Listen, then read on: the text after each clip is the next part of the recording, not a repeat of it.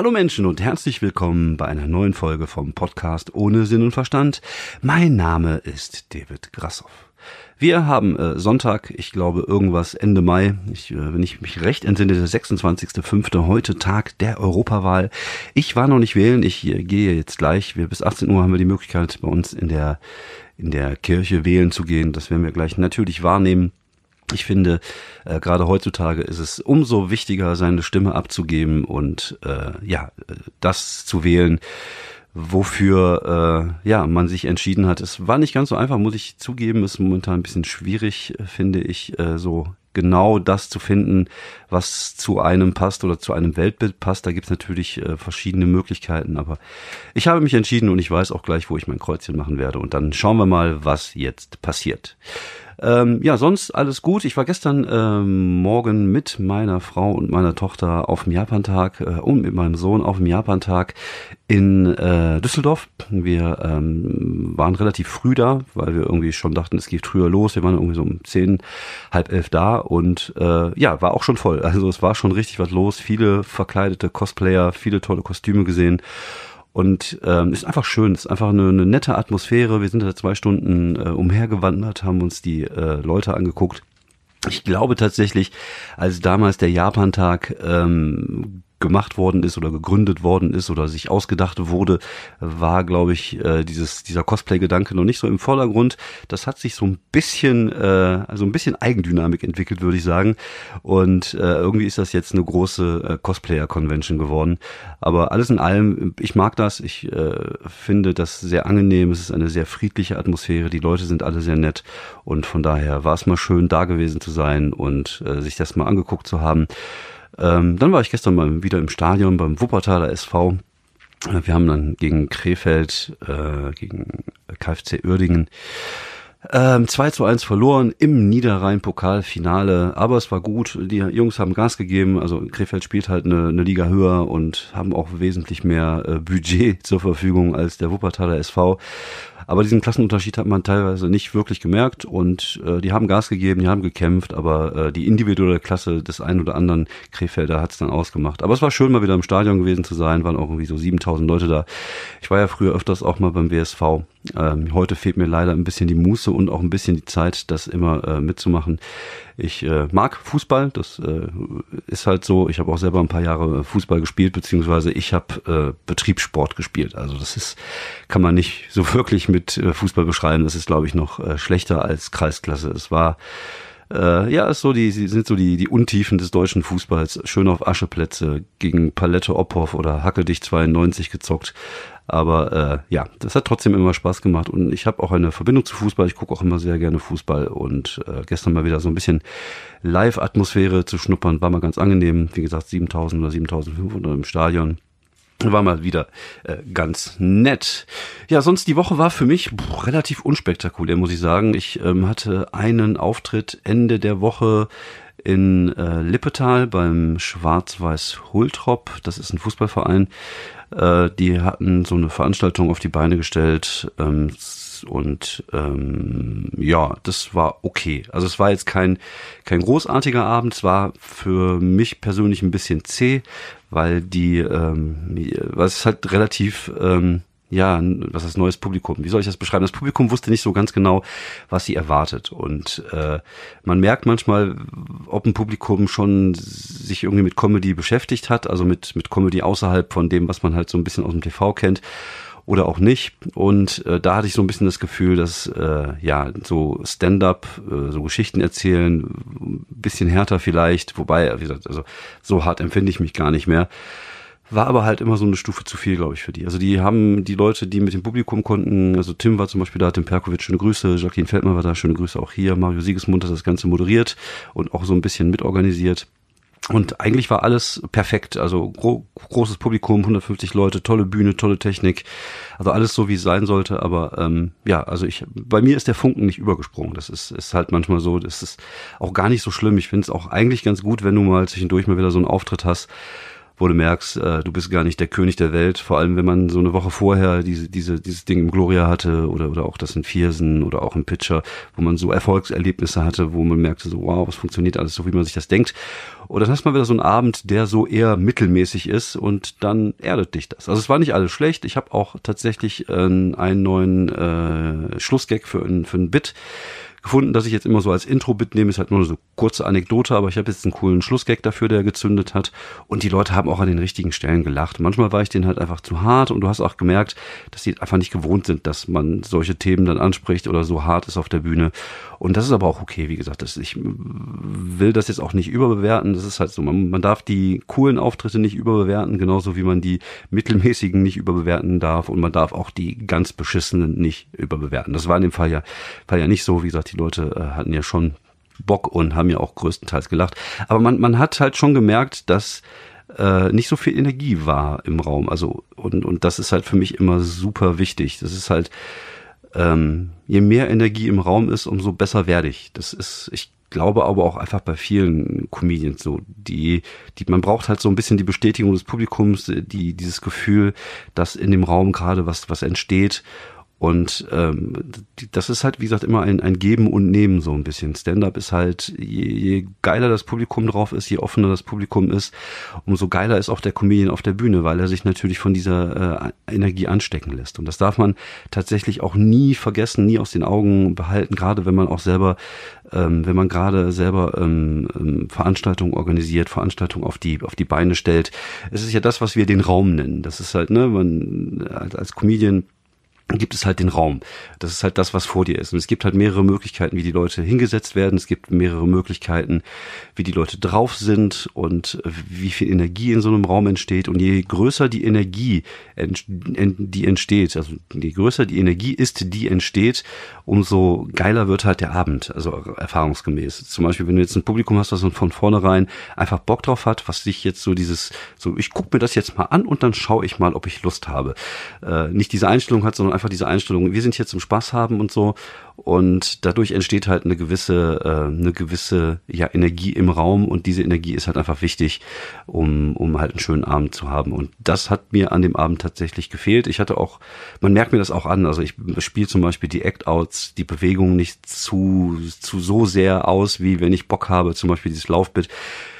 Dann, das kann ich natürlich auch ein bisschen in die Länge ziehen mit dem Act Out und das mache ich natürlich an einem Abend, wo es geil ist, mehr als an einem Abend, wo es nicht geil ist. Und ich merke das ja auch selber auf der Bühne und ich merke dann auch selber, dass ich äh, vielleicht einfach auch keinen guten Abend habe an dem Augenblick, dass ich vielleicht auch selber die Energie nicht abgebe, die das Publikum dann empfängt, um sie mir zurückzugeben. Das hört sich jetzt alles nach Esoterik-Scheiß an. Es ist auch schwierig zu beschreiben. Also es ist halt tatsächlich echt so ein, so ein Bauchgefühl-Ding, was man halt auf der Bühne auch hat. Das ist halt hat halt viel mit mit äh, mit äh, ja äh, Intuition zu tun, zu spüren, wie das Publikum drauf ist, mit Empathie zu tun, einfach und das ist halt einfach echt schwierig, äh, jemanden zu beschreiben, der noch nie diese Situation äh, für sich selber erlebt hat. Das ist genauso wie, weiß ich nicht, keine Ahnung, jemand zu beschreiben, wie es ist, auf dem Fußballfeld zu stehen und zu merken, dass einem, einem ein Spiel entgleitet, obwohl man gerade führt. Wenn man das nicht selber erlebt hat, ist es halt schwierig zu, zu erklären, warum es zu so einer Situation kommen kann. Und das Gleiche ist halt bei, bei Comedy manchmal auch, dass man auch manchmal so, ein, so einfach einen Gag hat. Wir hatten das ja beim Gartenlauben-Desaster, dass man einfach einen Gag hat, der die Stimmung kippen lässt. Und dann sind diese Sympathien nicht mehr bei dir. Und an dem Abend hier in, in in Lippetal hatte ich das Gefühl, dass ich die Sympathien nie so wirklich hatte. Also es war okay. Und hier und da gab es auch mal so schräge Momente. Ich habe ja dieses ähm, Bit jetzt mit den Pickeln, was ich ja letztes Mal auch mal vorgespielt habe, wo ich ja irgendwie erzähle, ähm, dass es so verschiedene Arten von Pickel gibt und die kleinen, die nenne ich ja Würmchen, also die Mitesser, die sind die Würmchen, weil die also aussehen wie so kleine weiße Würmchen, wenn man sich ausdrückt. Und da saß halt zwei ältere Damen in der ersten Reihe, die mich auch, glaube ich, durchgehend äh, ja äh, angeguckt hätte, als wäre ich der Teufel in Person. Und dann sagte ich das halt ein bisschen Würmchen und so. Und die eine sagte dann, das nennt man Mitesser. Und dann dachte ich mir so, okay, glaubt ihr jetzt einfach, ich weiß nicht, wie das heißt? Und, und ach, das ist halt, und dann dadurch erkennt man halt schon so ein bisschen die Attitüde auch eines Publikums, was sich so denkt, so jetzt unterhalte mich, du Nare. Und das war halt ein bisschen so. Und da gibt's halt einfach Leute, die es besser können, die besser mit der Situation umgehen können. Zum Beispiel so ein, so ein Tim Perkovic, der kann halt einfach mit dem Publikum was machen. Das ist ja, wie gesagt, eine Fähigkeit, die mir völlig fehlt. Einen Augenblick bitte, ich muss mal kurz meine Nase schneuzen, deswegen gibt's eine Pause. Aber das Schneuzen habt ihr gar nicht gehört, weil ich es rausgeschnitten habe. Das ist Technik. Das ist Podcast 2019, sowas geht. Ja, und mir fehlt halt tatsächlich diese Eigenschaft, gut mit dem Publikum umgehen zu können. Und manchmal aber auch die Lust, muss ich einfach zugeben. dass ich habe auch einfach gar keinen Bock, mich auf die Leute dann einzulassen. Gerade wenn ich das selber das Gefühl habe, es, es läuft nicht, dann müsste man echt dieses, dieses Gehen haben zu sagen, okay, ich gehe jetzt aus der Nummer raus und mache jetzt was anderes mit dem Publikum. Aber ich hab, ich denke mir dann immer so, nee, warum jetzt? Jetzt müsst ihr euch mit dem zufrieden geben, was ihr kriegt. So, bäh. Aber es ist eigentlich, wahrscheinlich ist es die falsche Einstellung. Aber zum Beispiel jemand wie Tim, der dann einfach auch mal hier und da Spirentes machen kann. Wobei er mir auch hinterher gesagt hat, er hat es halt gemerkt, wenn er ähm, mit dem Publikum was gemacht hat, sind die völlig ausgerastet. Und wenn er dann versucht hat, sein normales Material zu machen, war es eher mau. Und es gibt halt so Abende und von daher, wie gesagt, ich will das jetzt auch nicht äh, größer machen, als es ist. Für mich ist es halt immer wichtig zu lernen und, und zu wissen, wie kann man solche Auftritte dann besser machen, was kann man da ändern. Aber manchmal ist es halt einfach auch deiner, deiner eigenen Situation geschuldet, dass du vielleicht einfach müde bist und ich merke auch momentan, dass ich echt ein bisschen durch bin. Ich bin auch ganz froh, nächste Woche habe ich keinen Auftritt und äh, jetzt kommt auch die Sommerpause. Ich habe jetzt im Juni noch ein paar coole Sachen, da freue ich mich drauf, die mache ich noch mit. Und dann bin ich aber echt froh, wenn wieder Pause ist, weil die äh, Monate jetzt seit Januar ja echt äh, ja heftig waren. Viel unterwegs, viele coole Sachen erlebt, viele coole Shows gehabt und auch neues Material erspielt. Ich muss da mal zusammenrechnen, ob ich tatsächlich jetzt in den ersten ähm, fünf Monaten tatsächlich diese fünf Minuten pro Monat geschafft habe, dass ich jetzt auf 25 bin. Aber ich denke tatsächlich, dass ich da relativ gut nah, äh, nah dran bin. Und äh, also ich bin sehr zufrieden mit der ersten äh, Halbjahres nee, mit der ersten Jahreshälfte. Halbjahreshälfte wäre jetzt irgendwie doppelt gemoppelt. Äh, ich bin sehr zufrieden mit der ersten Jahreshälfte und äh, ich hoffe, dass da noch ein bisschen was äh, an Bewegung reinkommt. Aber ich merke halt jetzt momentan auch einfach, dass der Punkt gekommen ist, wo man einfach auch mal wieder ein bisschen die Seele baumeln lassen muss und wo man irgendwie Energie tanken muss, wo man wieder irgendwie leben muss. Und ja, das war halt einfach so äh, so ein Abend, den man äh, ja nicht so lange in Erinnerung behalten werden wird. Aber wie gesagt, ich finde es äh, einfach wichtig ähm, zu, zu, zu sehen, dass man aus diesen Sachen halt was lernt.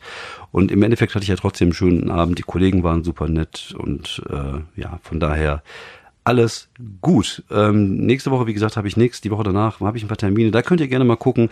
Ich muss mir mal angewöhnen, auch ein bisschen Werbung für mich zu machen, habe ich mir sagen lassen. Ich äh, habe eine Facebook-Seite, da kann man gucken, wo die, wo ich terminlich irgendwie unterwegs bin. Ich bin relativ viel bei Twitter unterwegs und ich habe tatsächlich auch eine Steady-Seite, falls ihr das gut findet, was ich mache, falls ihr diesen Podcast gut findet und die Lust habt, mich zu unterstützen, könnt ihr das über Steady machen. Steady ist das deutsche Patreon. Ähm, da gibt's mehrere Möglichkeiten, mich zu unterstützen. Ich glaube, das äh, fängt bei oder zwei Euro im Monat an. Das Geld, was dann dort äh, ein, reinkommt, wird natürlich ausschließlich für Koks und Nutten ausgegeben, wie es sich gehört, für jemand, der äh, Rock'n'Roll lebt, so wie ich das tue. Was überhaupt gar nicht der Fall ist. Was generell auch gar nicht der Fall ist in der Comedy-Szene. Es ist völlig unrock'n'Roll. Also wir, wir haben jetzt zum Beispiel am am äh, Freitag da gesessen, haben eine vegetarische Gemüsepfanne gegessen, die übrigens sehr lecker war, und haben äh, ja Wasser getrunken, Cola getrunken. Ich glaube, der ein oder andere hat sich mal einen Radler reingezogen, aber es ist halt echt alles andere als Rock'n'Roll. Äh, und äh, es ist eigentlich richtig professionell fast. Also es ist schon, äh, ja, ist, ist gar nicht so, wie man sich das so alles äh, vorstellt, so mit Groupies und so. Aber gut, wir sind auch keine Rockmusiker, wir sind Comedians und äh, ich glaube, auch jeder von uns ist professionell genug, äh, um nicht lattenstramm auf die Bühne zu gehen. Äh, Professionalität ist auch so ein bisschen das Thema, was ich jetzt noch so ansprechen wollte. Da hatte ich jetzt auch ähm, das Gespräch mit einigen Kollegen in letzter, letzten Zeit, letzter Woche, dass es halt immer wieder mal äh, Kollegen gibt, äh, die sich selber ein bisschen im Weg stehen, weil sie sich halt irgendwie unprofessionell verhalten.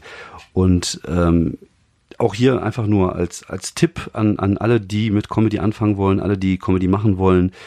Ähm, es ist jetzt nicht so, dass, dass die Szene so mega pedantisch ist. Es ist halt eigentlich eine ganz lockere Szene, ist alles eigentlich relativ entspannt.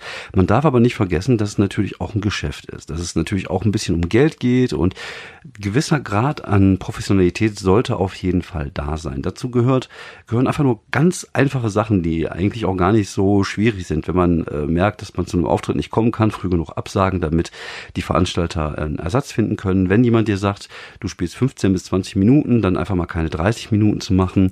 Ähm, oder einfach äh, dich professionell zu verhalten, nicht im, im, im Backstage irgendwie rumzupöbeln, irgendwelche Sachen aus dem Hotelzimmer klauen oder was auch immer. Ähm, ja, sich einfach professionell verhalten, weil nur so äh, spricht sich das auch rum, dass du zumindest äh, ja, dass man dich buchen kann, ohne dass man Angst haben muss, dass man hinterher eine Rechnung äh, vom Hotel bekommt oder vom Veranstalter oder oder dass dass man plötzlich da steht um zehn vor acht und äh, der Künstler fehlt plötzlich, weil er ja keinen Bock hat oder keine Ahnung oder jetzt doch irgendwie einen Schnupfen hat und dann mal kurzfristig absagt. Das macht man halt einfach nicht. Und äh, Professionalität gehört bis zu einem gewissen Grad einfach dazu. Also bei mir ist es auch so, ich buche lieber Leute, von denen ich weiß, dass sie zuverlässig sind und vielleicht einen Ticken weniger funktionieren als Leute, die immer abreißen und wo ich weiß, äh, da habe ich einfach Stress an dem Abend und da tue ich mir halt selber nicht an. So eine Veranstaltung auf die Beine zu stellen, ist auch immer stressig. Ist jeder, der, der das macht, da draußen und sage ich auch großen Respekt hier von, von meiner Seite, weil ich weiß selber, wie stressig das ist, wie, wie, wie unentspannt man ist. Wenn du selber Künstler bist, du fährst halt irgendwo hin und äh, ja, hier ist dein Backstage, kannst ein bisschen was trinken, kannst ein bisschen was essen, ist halt alles so, wie du es haben willst und dann wird dir erklärt, wie der Abend läuft und so. Und du hast halt mit dem ganzen Kack nichts zu tun. Du musst einfach nur deine zehn Minuten rausgehen, gucken, dass er einigermaßen funktioniert und alles gut. Aber als Veranstalter hast du halt die ganze Zeit Druck. Du hast Druck, kommen genug Leute, du hast Druck, hast du genug Geld drin, um die Künstler zu bezahlen, verstehen die sich untereinander, wie ist die Stimmung Backstage und die Stimmung Backstage kann sich natürlich auch auf die Stimmung äh, vorne im Raum irgendwie so ein bisschen äh, ausbreiten. Deswegen muss man halt gucken, dass man auch vielleicht Leute dabei hat, die sich einigermaßen verstehen. Wobei, also ich glaube mal zu 90 oder 95 Prozent äh, gibt es da auch kein Beef. Aber es ist halt, du bist als Moderator und Veranstalter eigentlich nie entspannt. So, ich, ich, bei mir ist es immer so, ich, wenn ich merke, es sind genug Leute da, dass es ein schöner Abend werden kann, ist die Hälfte der Anspannung schon mal weg. Aber ich bin trotzdem halt durchgehend angespannt, weil du, es kann halt immer was passieren. Dann hast du einen Heckler, dann hast du jemanden Künstler, der Kacke baut auf der Bühne. Also wieder toi, toi, toi. Das hatte ich bis jetzt noch nie gehabt, aber das kann halt alles passieren und deswegen bist du natürlich auch immer so ein bisschen auf Draht, um zu gucken, äh, ja, äh, um die Lage halt im Auge zu behalten. Du bist halt für den Abend verantwortlich. Du bist halt dafür verantwortlich, dass die Künstler gut äh, sich gut fühlen. Du bist dafür verantwortlich, dass das Publikum sich gut fühlt. Du bist dafür verantwortlich, dass der Veranstalter sich auch irgendwie äh, zufrieden zeigt mit dem Abend alle, du bist halt für alle der Ansprechpartner. Und das ist natürlich eine komplett andere Drucksituation, als wenn du einfach nur irgendwo hingehst, deine zehn Minuten abreißt und äh, ja, das war's dann. Deswegen ist es natürlich immer Arbeit, es ist auch ein organisatorischer Job, den man vorher erledigen hat, zu erledigen hat. Und äh, dann läuft im Abend vielleicht manchmal nicht so, wie man sich das, so wünscht und dann äh, fühlst du dich kacke und dann auch ist halt wie nach beschissenem Auftritt. Da musst du dich halt wieder so ein bisschen hochpumpen und sagen, okay, beim nächsten Mal wird's halt wieder besser. Und äh, ja, du brauchst halt eine gewissen Grundmotivation, um sowas machen zu können. Aber ich bin ja sehr froh, dass es viele, viele Kollegen machen, auch viele Kollegen in ihren Städten jetzt auch nach und nach machen, weil dadurch erhöht sich die Anzahl der Shows, dadurch erhöht sich auch die Anzahl der Möglichkeiten der, der Künstler aufzutreten. Und das kann eigentlich nur gut für die Qualität sein. Das äh, ist halt wie vor, vor acht, neun, zehn Jahren mit dem Poetry Slam, wo jeder plötzlich angefangen hat, in seiner Stadt einen Slam zu machen. Und das Gleiche findet jetzt halt in der Comedy-Bühne statt. Und äh, großen Respekt an jeder, der eine Show auf die Beine stellt. Äh, und finde ich super gut und auch super wichtig und ich finde, äh, ja, wir sollten alle dankbar sein, dass diese Bewegung momentan da ist und dass ähm, ja, Stand-up sich immer mehr so ins, äh, ins, ins gute Licht rückt. So, das war heute mein Blog zum Thema Comedy. Ich guck mal kurz auf die Uhr. Dum, dum, dum, dum, dum, dum, dum, dum. So, ja, ein paar Minuten haben wir noch. Ähm, ja, worüber wollte ich noch reden? Ich wollte natürlich auch über das Staffelfinale von Game of Thrones reden, das ich mir ähm, angeguckt habe auf meinem Beamer. Und äh, ich war nicht enttäuscht. Also ich, mir, mir wäre ja klar, also ich, ich werde jetzt keines Spoiler nennen. Also falls ihr es nicht gehört habt, keine Angst, ich werde keine Spoiler nennen. Ich werde einfach nur so meine generelle Stimmung nach der nach dem Finale äh, so erläutern und äh, wir nicht in die Story reingehen oder sowas. Ich äh, fand die das Finale äh, cool, also mir hat es gefallen. Ich war traurig, weil ich äh, wusste, es würde halt danach erstmal nichts mehr kommen. Und man hat ja tatsächlich auch acht Jahre seiner Lebenszeit verbracht mit diesen Leuten, also jetzt nicht genau acht Jahre, aber man in den letzten acht Jahren hat man die Geschichten miterlebt. Und ähm, ich habe die, glaube ich, die ersten sechs Staffeln sogar zweimal gesehen Also da ist schon ein bisschen Lebenszeit mit draufgegangen, mit diesen Leuten, mit diesen Geschichten, mit diesen Charakteren. Und natürlich war ich natürlich auch so ein Stück weit ein bisschen traurig am Ende, als es dann äh, vorbei war. Aber ich fand alles in allem, ähm, haben sie es ganz okay gemacht. Mir ist klar, dass das Pacing der beiden letzten Staffeln, wo es keine Vorlage gab und wo man sagte, okay, wir machen jetzt acht, dann mussten die halt die Fäden alle irgendwie zusammenbringen. Das hatte ich, glaube ich, auch beim letzten Mal schon erzählt. Und mir ist klar, dass dann vielleicht auch das ein oder andere auf der Strecke geblieben ist. Trotzdem finde ich, dass sie es äh, gut zu Ende gebracht haben. Da finde ich, gab es andere, schlimmere äh, Fälle. Und vielleicht ist es auch einfach besser so, als wenn man jetzt nur zwei Staffeln gemacht hätte und die Leute einfach keinen Bock mehr drauf hätten. Und äh, von daher ähm, kann ich einfach sagen, ich äh, fand es gut. Ich war ein bisschen traurig, wie gesagt, aufgrund der Tatsache, dass es jetzt vorbei ist. Ich finde, jeder Charakter hat am Ende nochmal seine Screamtime bekommen. Und äh, ich bin gespannt, was jetzt kommt. Also es, sie haben ja auch das ein oder andere offen gelassen, wo man äh, was draus machen kann. Ähm, ja, vielleicht wird es dann dazu kommen, dass sie es machen oder auch nicht. Ich weiß es nicht. Ich äh, würde mich auf jeden Fall darauf freuen, vielleicht sogar noch auf ein Wiedersehen mit äh, Charakteren, die man schon aus der aus der äh, Game of Thrones Staffeln der Serie jetzt kannte. Mal gucken. Ich lasse mich mal überraschen. Also ich fände, glaube ich, tatsächlich ähm, Sequels sogar einen Ticken besser als Prequels. Aber das ist halt nur meine persönliche Meinung. Jetzt ist natürlich diese Leere da. Also ich fand auch so nach der, nach der letzten Folge saß ich auch erstmal da, hab mir den Abspann, an, Abspann angeguckt und man fühlte so eine gewisse Leere, so ein bisschen wie so nach einem, einem guten Buch. Und deswegen habe ich jetzt mal geguckt, was wir jetzt äh, vielleicht im gleichen Stil mal so anfangen können zu gucken. Und ich habe jetzt angefangen, Vikings zu schauen. Und auch da gefällt mir ganz gut. Also ich ist natürlich, wenn man gewohnt ist, diese riesigen Schlachten auf Game of Thrones und dann plötzlich äh, hast du dann so, keine Ahnung, zehn Engländer gegen zwölf Wikinger auf irgendeinem Strand, auf irgendeinem Strand, die sich da irgendwie mit der Keule und mit der Axt äh, zersägen, ist natürlich weniger episch, aber ist halt trotzdem cool, unterhaltsam. Ich mag die Charaktere, ich äh, finde, äh, gefallen an der, an der Serie. Wir haben jetzt irgendwie, glaube ich, die erste Staffel fast komplett durch, bis auf die letzte Folge. Ich habe gehört, hintenrum soll es ein bisschen schräger werden, aber es ist ja oft irgendwie so, dass manchmal, was heißt oft, manchmal hört sich jetzt irgendwie doof an, aber es ist ja schon mal häufiger so, dass Serien ab einem gewissen Grad irgendwann verlieren. Manchmal ist es vielleicht auch ganz gut, einfach mal drei Staffeln von der Serie rauszuhauen und dann ist auch gut. Aber ich glaube, sobald sie halt Erfolg haben, dann wird es halt irgendwie bei Supernatural. Das war ja auch so, da dachte ich irgendwann so, okay, die Geschichte ist erzählt Ende. Lasst uns gut. Und dann haben sie halt einfach weitergemacht. Und die machen ja bis heute weiter. Ich glaube, die sind ja jetzt in der 14. Staffel oder 15. Staffel. Und ich habe aber tatsächlich nach der ersten erzählten Geschichte gar nicht weitergeguckt. Äh, mal schauen, ob ich das mal irgendwann nachholen werde, aber ich glaube tendenziell eher nicht. Weil für mich war die Geschichte erzählt und dann war es auch gut und dann ist auch Ende Gelände. Und mal gucken, äh, was da noch alles geht. Äh, ich habe ja gesehen, jetzt kommt ja auch die neue Black Mirror äh, Staffel bald raus. Da freue ich mich sehr drauf. Das mag ich sehr gerne. Black Mirror ist für mich auch so ein bisschen, was früher immer ähm, diese Twilight Zone war. Ich habe als Kind immer sehr gerne so Twilight Zone geguckt. Fand ich immer extremst gruselig. Halt auch gerade die alten Schwarz-Weiß-Folgen. Aber ich habe es geliebt. Ich habe ja auch als Kind immer geliebt, mich zu gruseln. Ich habe ja als Kind äh, das Glück gehabt, in Frankreich aufzuwachsen.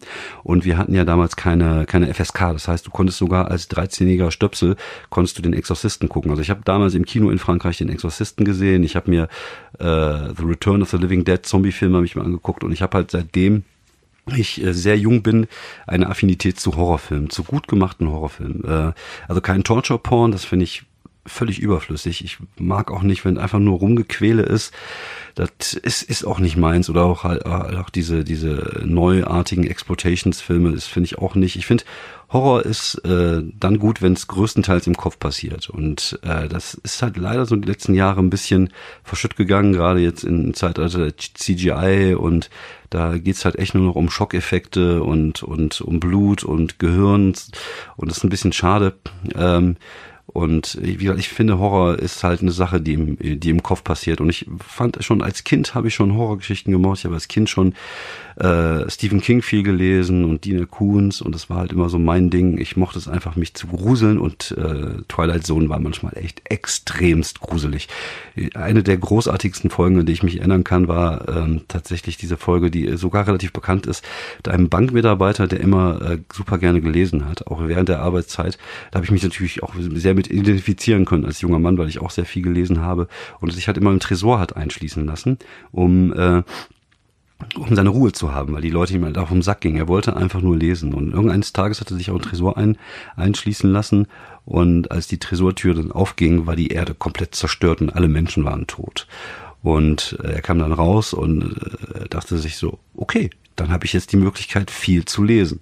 Und hat dann irgendwie angefangen, Bücher zu lesen und so. Und, und am Ende, das ist ja immer am Ende der, der Twilight Zone Folgen kam immer der Mindfuck, immer der Sch Schlag in die Magengrube. Und am Ende war es halt so, dass er irgendwie bei einem Sturz seine Brille kaputt gemacht hat und er nicht mehr lesen konnte. Und das hat mich damals echt mitgenommen. Und äh, es gibt so einige Geschichten, äh, auch, auch alte so Alfred Hitchcock Serie, die ich äh, sehr gemocht habe, wo es immer so ein Mindfuck am Ende gab. Das habe ich immer geliebt. Auch, wie gesagt, auch diese Horrorgeschichten. Das war immer meins. Ein bisschen gruselig, ein bisschen düster. Und äh, ja, mein absoluter Lieblingshorrorfilm ist übrigens äh, Bis das Blut gef gefriert. Bis das Blut gefriert. Ist eine britische Komödie. Nein, Bis das Blut gefriert ist ein ähm, amerikanischer Film. Ich, ich glaube, das ist äh, The Hill House heißt der oder The Haunted House im Original. Darauf basieren auch, glaube ich, äh, viele weitere äh, Geisterschlösser-Filme. Aber der allererste, Bis das Blut gefriert, ein Schwarz-Weiß-Streifen, das ist so ein Film, den habe ich auch, glaube ich, das erste Mal mit 13 oder 14 gesehen und mir ist so die Düse gegangen. Und die haben da nichts gezeigt, da war kein Blut, das war einfach nur, einfach nur gut gemacht, Kameraführung, seltsame Geräusche und die Musik und, und das war einfach, einfach so, so Gänsehaut treibend. Und auch heute, wenn ich den Film noch sehe, wenn ich, also, und wenn ich sowas gucke, genau wie wenn ich Horrorspiele auf der Playstation spiele, dann mache ich es dunkel. Ich würde mir nicht tagsüber einen Horrorfilm angucken. Das ist halt einfach, Kacke. Ich will am, besten ist immer noch, wenn ich ganz alleine bin und mir einen Horrorfilm angucke, wenn es düster ist draußen. Ich will halt einfach dieses, diesen Effekt haben, dieses sich, sich ängstigen, sich, dieses Gruseln. Und das habe ich tatsächlich in den letzten Jahren bei wenig Filmen gehabt. Also wo ich das noch hatte, war The Descent. Das ist auch so ein Film mit so einer, mit so einem mit so einer Höhlenforscherin, die irgendwie in, in Höhlen unterwegs sind, weil ich ja auch von mir aus ein bisschen äh, klaustrophobisch veranlagt bin. Und das hat mich auch äh, tief getroffen, der Film, und hat mich auch echt ein bisschen äh, zerfickt, muss ich sagen. Und, aber ich finde ich super. Also ich mag das. Ich mag dieses Gefühl der, der, der des Grusels zu verspüren, dieses Gefühl der Angst. Und ich mag es auch, wenn äh, ja, wenn wenn wenn mich sowas packt, wenn mich sowas emotional packt. Es muss mir nicht, ich muss ich muss das nicht eklig finden und irgendwie keine Ahnung, wenn da irgendjemand gefoltert wird, das ist für mich kein Grusel. Das ist für mich irgendwie eigentlich eher eklig. Und äh, ja, ich mag es halt einfach, wenn es so eine Gruselkomponente hat wie früher. Und ich glaube, ich finde auch, dass viele, viele Filme von früher, wo die einfach nicht die Möglichkeiten hatten, äh, so sehr ähm, technisch auf die Kacke zu hauen, ähm, einfach viel, viel besser waren. Einfach, also Sachen wie die Körperfresser kommen zum Beispiel. Auch das Original aus den 60ern, nicht das aus den, äh, wobei aus den 80ern ist auch nicht schlecht. Mit Donald Sutherland, den habe ich so, sogar, glaube ich, auf, ähm, auf DVD irgendwo hier rumliegen. Aber gerade das Original aus den 50ern oder 60ern und, und das mit diesen äh, weißhaarigen Kindern, ich weiß jetzt gar nicht mehr, wie der auf Deutsch oder auf Englisch heißt. Also es gab halt einfach echt richtig gute, gruselige Filme damals. Und auch in den 80ern gab es noch so einige coole Sachen wie äh, Poltergeist zum Beispiel, der erste Teil, die einfach erschreckend waren, die einfach dich irgendwie gepackt haben und in die Dunkelheit gezogen haben. The Ring fand ich teilweise auch ganz gut. Also es, wie gesagt, es gab auch in den 90ern, 2000er ein paar gute Sachen. In den letzten Jahren tatsächlich, weiß nicht, also ich sehe da auch nicht so viel aufplöppen bei, bei Netflix, so an, an Horrorfilmen, wo ich sage, oh, den müsste ich mir jetzt unbedingt angucken. Aber wenn ihr da Empfehlungen habt, wenn ihr da Ideen habt, äh, wie gesagt, ich glaube, da gibt es auch einfach viel Sachen, die unterm Radar herlaufen. Wenn ihr äh, gute Filme kennt, gute Horrorfilme kennt, äh, sagt es mir, empfiehlt es mir. Ich mag das einfach. Ich erinnere mich auch immer gerne mit einem äh, kleinen Grausen an, äh, an die Zeit, wo ich viel Silent Hill gespielt habe auf der PlayStation 1. Das war auch so ein, so ein Spiel, wo ich echt dauernd Gänsehaut hatte. Und wenn du dann irgendwie durch den Nebel gelaufen bist und dieses Radio angefangen hat zu, zu machen, da, ey, da ging mir so die Düse. Aber ich fand das immer cool, ich fand es immer geil, mir hat's immer äh, sehr viel Spaß gemacht, mich zu gruseln. So, ich würde sagen, wir machen für heute mal äh, Feierabend. Wie gesagt, wenn ihr Tipps habt, wenn ihr Ideen habt äh, für einen coolen Horrorfilm, den ich mir auf jeden Fall angucken sollte, schreibt mir äh, auf eine der vielen Möglichkeiten, wo ich zu erreichen bin, Twitter, Instagram oder auch Facebook. Ich werde vielleicht demnächst mal ähm, eine, eine Fragerunde starten wo ich einfach mal äh, euch äh, die Möglichkeit gebe, Fragen zu stellen, die ich dann so ehrlich wie möglich oder wie ich Bock habe zu beantworten. Mal gucken, es ist immer schwierig, so, auf, so Aufrufe zu machen, weil die Leute manchmal einfach so keinen Bock haben. Und wenn man eh nur vier Hörer hat, ist es natürlich immer auch Glück, ob sich dann drei Stück davon melden, um die Fragen zu beantworten. Aber ich mache es trotzdem weiter. Äh, wie gesagt, irgendwann der Plan ist vielleicht auch mal ein paar mehr, mehr Gäste zu haben, weil es äh, natürlich auch so ist, dass man hier äh, immer nur von sich redet, immer nur eine halbe Stunde was einen gerade bewegt oder einen gerade mitgenommen hat. Äh, und, und irgendwann kann es natürlich einfach passieren, dass ich keine Themen mehr habe. Und deswegen mal schauen, wie sich das hier weiterentwickelt. Aber ich mache einfach weiter, weil ich einfach Lust drauf habe und weil ich euch, meine werten zwei bis drei Zuhörer, einfach gern hab. Dankeschön fürs Zuhören. Ich wünsche euch eine schöne Woche und äh, lasst die Liebe regieren. Ciao.